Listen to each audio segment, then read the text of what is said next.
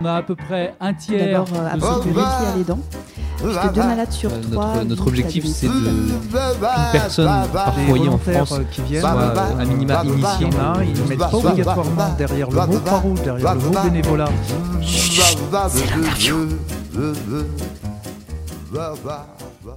Good morning Croix-Rouge. Philippe Breton, animateur du groupe qui travaille sur la refondation du projet associatif, fait le bilan de ces deux journées d'Assemblée générale qui a eu lieu le 21 et 22 juin dernier. Deux jours de travaux intenses sur la refondation du projet associatif de la Croix-Rouge française.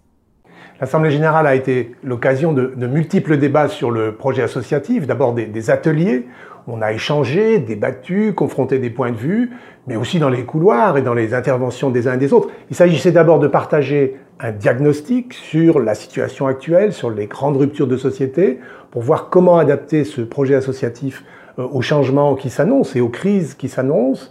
Alors, les débats ont été riches. On, a vu qu'il y avait trois désirs dans la maison. D'abord, un, désir d'orientation euh, euh, resserré, comment moderniser euh, ce socle historique, notre mission historique, qui est la protection des populations en difficulté. Donc, il y a un vrai désir de ce point de vue-là d'une orientation très très claire, très très resserrée. Euh, il y a un autre désir qui est un désir d'unité de la maison.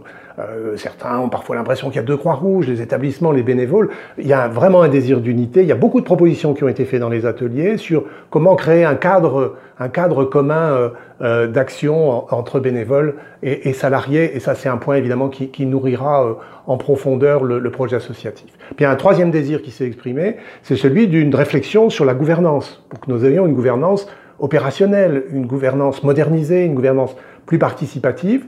Donc il y aura évidemment un prolongement important, peut-être sur le plan statutaire, de cette réflexion sur la, gouvernance.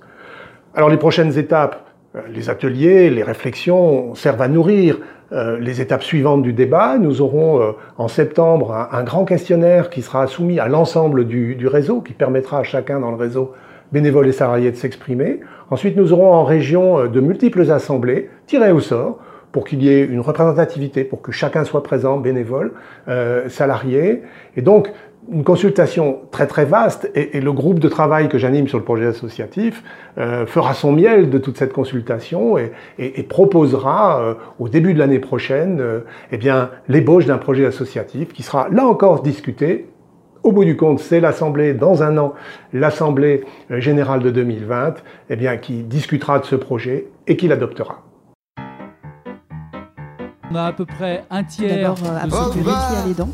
Puisque deux malades sur Euh, trois. notre, objectif, c'est de qu'une personne par foyer en France euh, qui viennent, soit euh, à minima Il initié. y en a, ils ne mettent pas obligatoirement derrière le mot Croix-Rouge, derrière le mot bénévolat.